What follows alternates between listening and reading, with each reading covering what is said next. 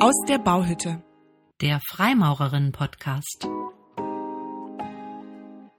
Hallo Antje. Hallo Barbara. Schön, dass wir wieder zusammen sind. Ja, in der Tat. Wir haben jetzt gerade so zwischen den Jahren, also nehmen auf zwischen Weihnachten und Neujahr. Und ähm, mit dem Rückblick aufs Alte und die Vorausschau aufs neue Jahr haben wir uns gedacht, dass wir heute mal uns dem Thema Zeit widmen. Ja, das ist ja ein allgegenwärtiger Begriff, Zeit. Und der Jahreswechsel ist zumindest für mich auch immer ähm, eine Zeit, wo ich reflektiere und mir überlege, wie das letzte Jahr so war, was mir gut gefallen hat, was mir nicht so gefallen hat, worauf ich in Zukunft stärker achten möchte. Also die Zeit, die Frage, wie verbringen wir Zeit, womit verbringen wir Zeit, ist für mich sehr gegenwärtig um den Jahreswechsel. Bei dir? Ja, also Zeit ist ja eine unsichtbare Voraussetzung für ein selbstbestimmtes Leben.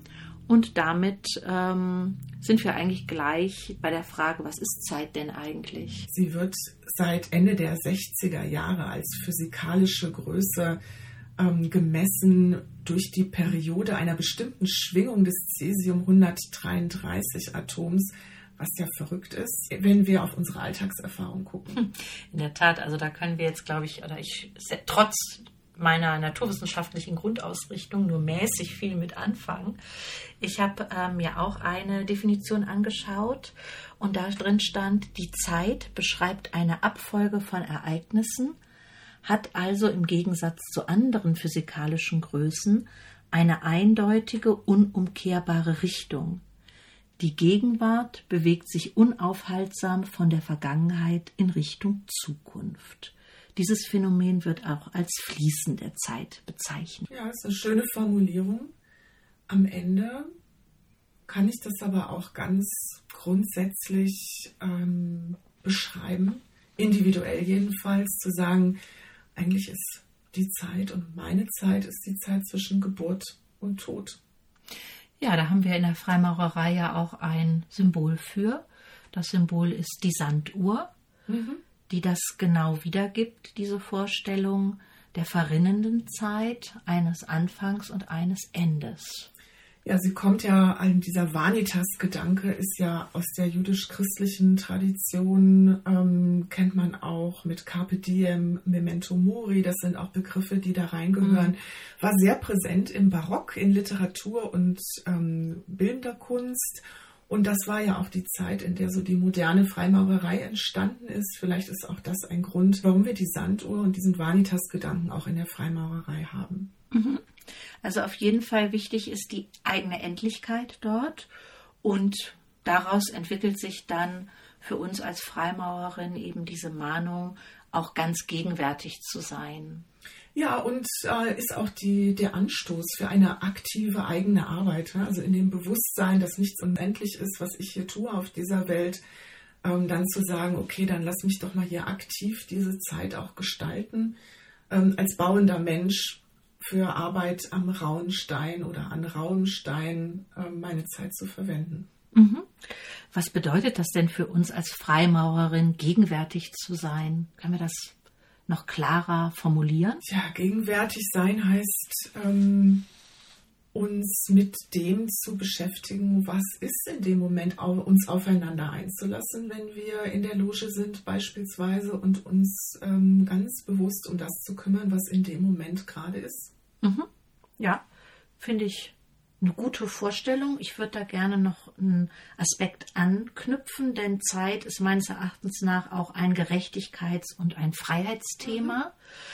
Also Zeit für Meinungsfreiheit, Versammlungsfreiheit setzt voraus, dass ich überhaupt ähm, Zeit habe als Bedingung für eine Freiheitsausübung. Und ähm, da muss ich dann direkt an die Allgemeine Erklärung der Menschenrechte denken, an die Resolution 217a, wo festgehalten ist in Artikel 24, jeder hat das Recht auf Erholung und Freizeit und insbesondere auf eine vernünftige Begrenzung der Arbeitszeit und regelmäßig bezahlten Urlaub. Mhm. und das stammt jetzt aus der Mitte des letzten Jahrhunderts.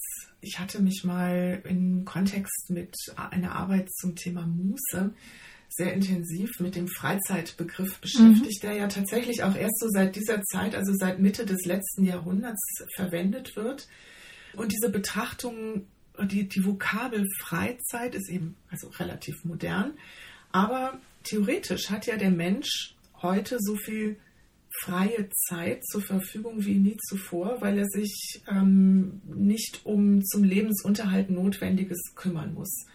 Und zugleich hält ihn aber auch unheimlich viel, so viel wie noch nie zuvor ab davon, diese Zeit zum Beispiel jetzt mußevoll zu verbringen. Mhm. Der äh, Mensch unserer Zeit benennt dann zwar die nicht mit Arbeit belegte Zeit als Freizeit, das hat aber mehr so den ähm, Aspekt einer Restzeit, die man dann wieder aktiv füllen und gestalten muss. Und vielleicht ist das dann auch schon wieder Stress, das so zu füllen, dass man dann hinterher das Gefühl hat, man hat es richtig gemacht, weil ja so viele Aktivitäten auch vorgeschlagen werden. Mhm. Ähm, und Freizeit und Arbeit bilden so ein Gegensatzpaar, ähm, die wie so mit einem Gummiband verbunden, ein Begriff ist auf den anderen bezogen.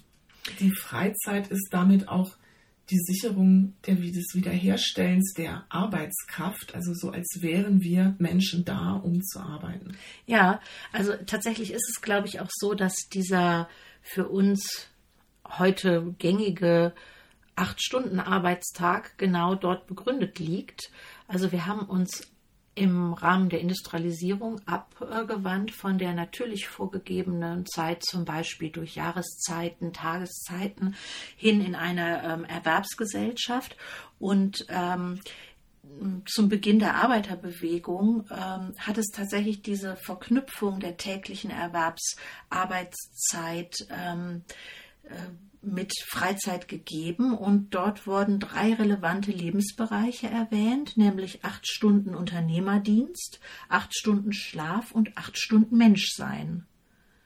Also so formulierte äh, der Sozialreformer Ernst Abbe die Work-Life-Balance vor über 100 Jahren. Mhm. Und ähm, wir gehen immer noch davon aus, dass der Acht-Stunden-Tag das ähm, in Anführungsstriche normale Arbeitspensum ist.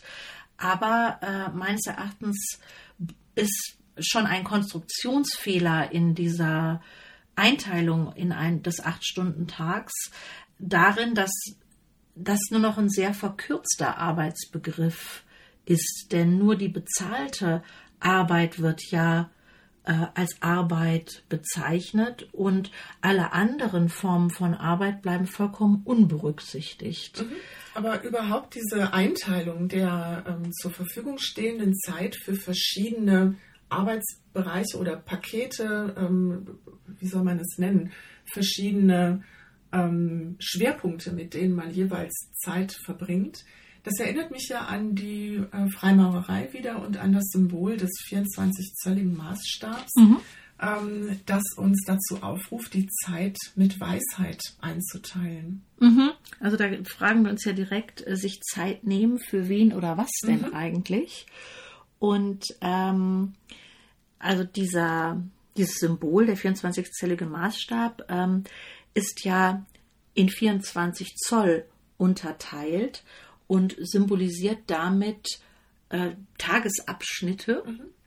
Und ähm, wenn ich jetzt zum Beispiel in Schärpe das Unbekannte im Ritual schaue, dann ähm, finde ich da einen Vorschlag, dass äh, wir den 24-zölligen Maßstab bzw. den 24-stündigen Tag in vier Abschnitte einteilen könnten. In sechs Stunden Ruhe, sechs Stunden für einen Freund, also äh, für gesellschaftliche Aktivitäten, ähm, sechs Stunden ähm, für Erwerbsarbeit und sechs Stunden für Spirituelles. Mhm. Das wäre mir ähm, persönlich schon wieder zu eng gefasst, ehrlich mhm. gesagt. Also den, den Aufruf ähm, zu sagen, überleg doch mal, teil dir deine Zeit mit Weisheit ein, finde ich sehr, sehr gut. Ähm, so konkret zu werden und jetzt sehr genau nach Möglichkeit noch auf Minuten und Sekunden vorzugeben, was du dann in der Zeit zu tun hast, klingt schon wieder sehr nach Programm und nicht mhm. so sehr nach Weisheit. Aber das alles, was im Leben eine Bedeutung hat und auch getan werden muss, seine Zeit hat und braucht, glaube ich, ist ein ganz hervorragender und kluger Gedankenanstoß.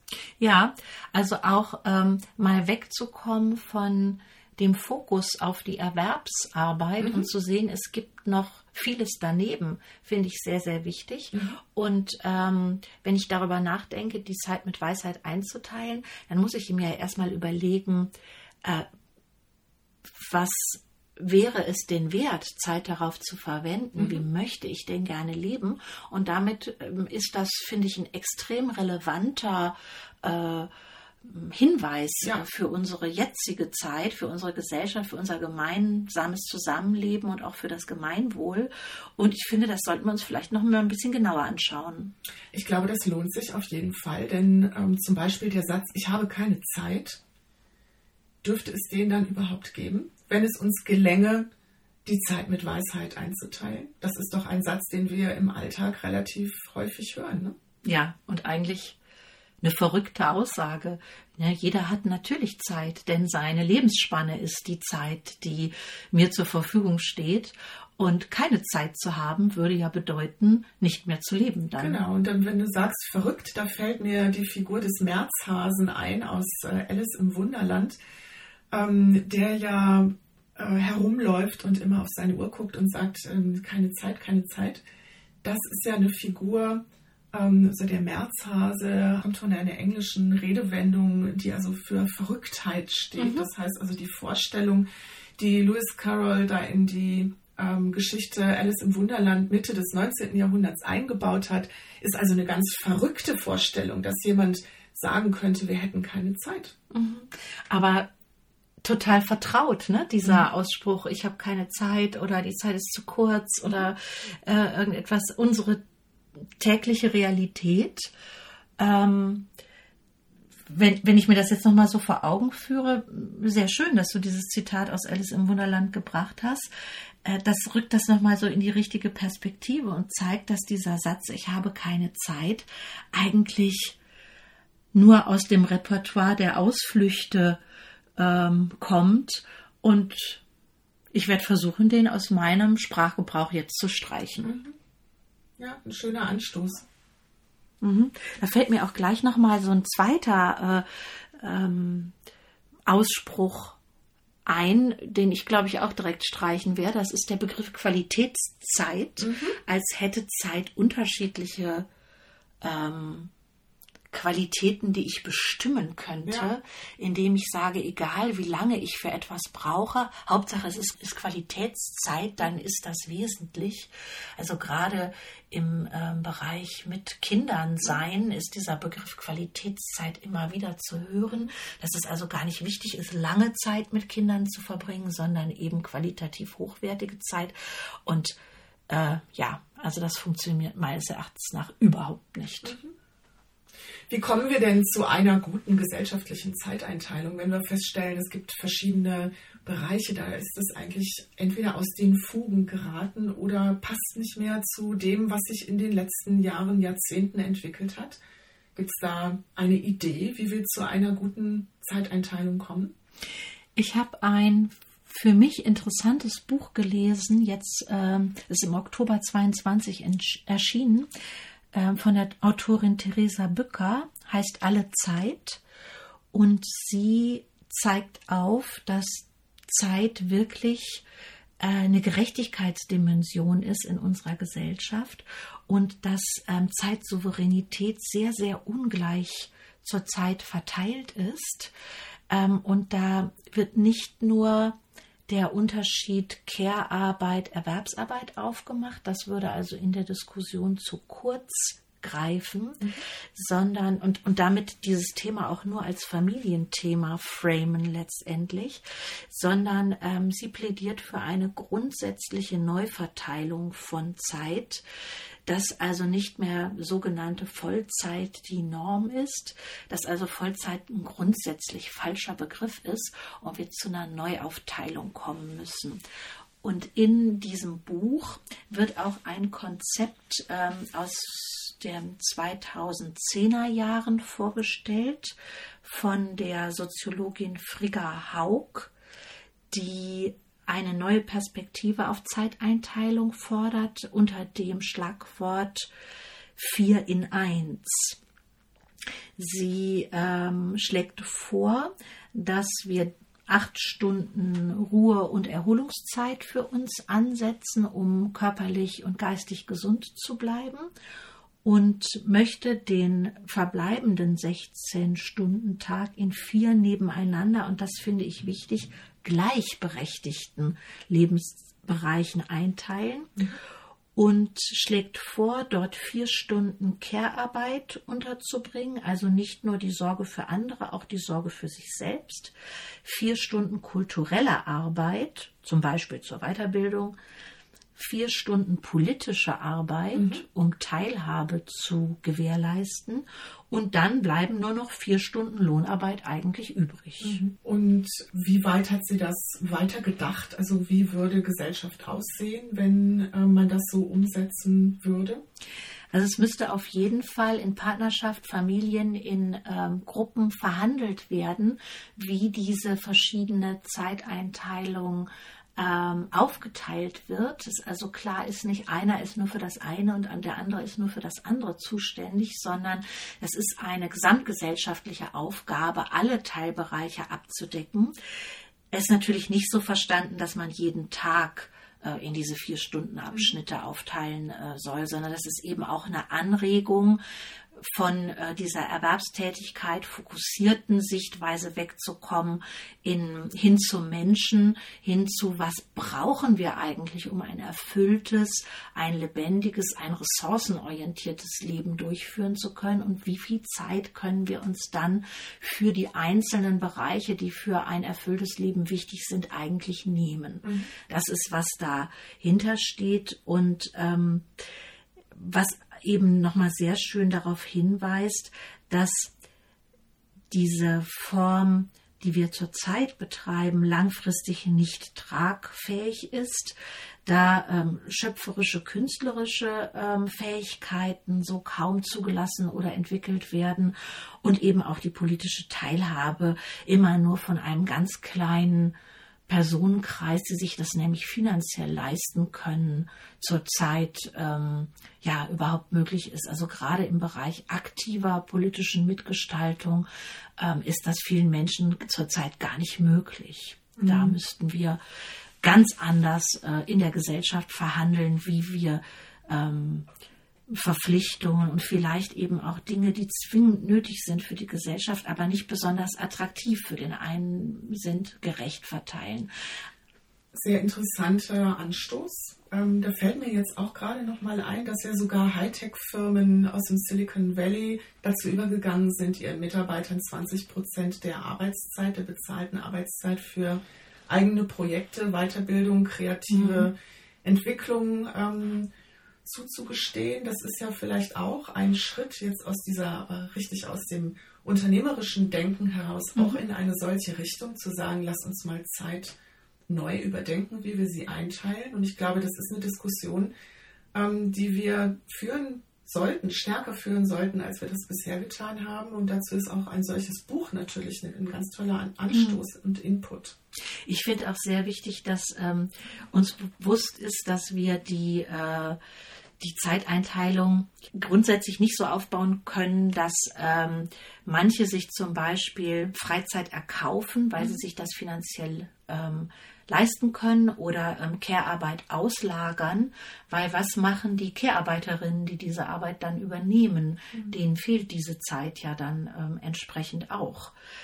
Ja, also insgesamt würde ich sagen, mh, mm, die Aufgabe, sich mit Zeit auseinanderzusetzen, mm, ist auf jeden Fall heute ganz aktuell.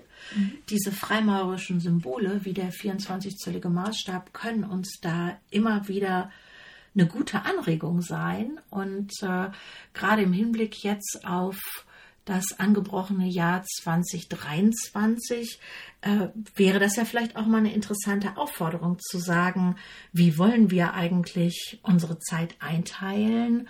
Ähm, das nehme ich auf jeden Fall als Anregung jetzt gerne mit. Das tue ich auch. Und in diesem Sinne, glaube ich, haben wir diesen Anstoß gut verpackt und sind für heute damit fertig? Fragezeichen?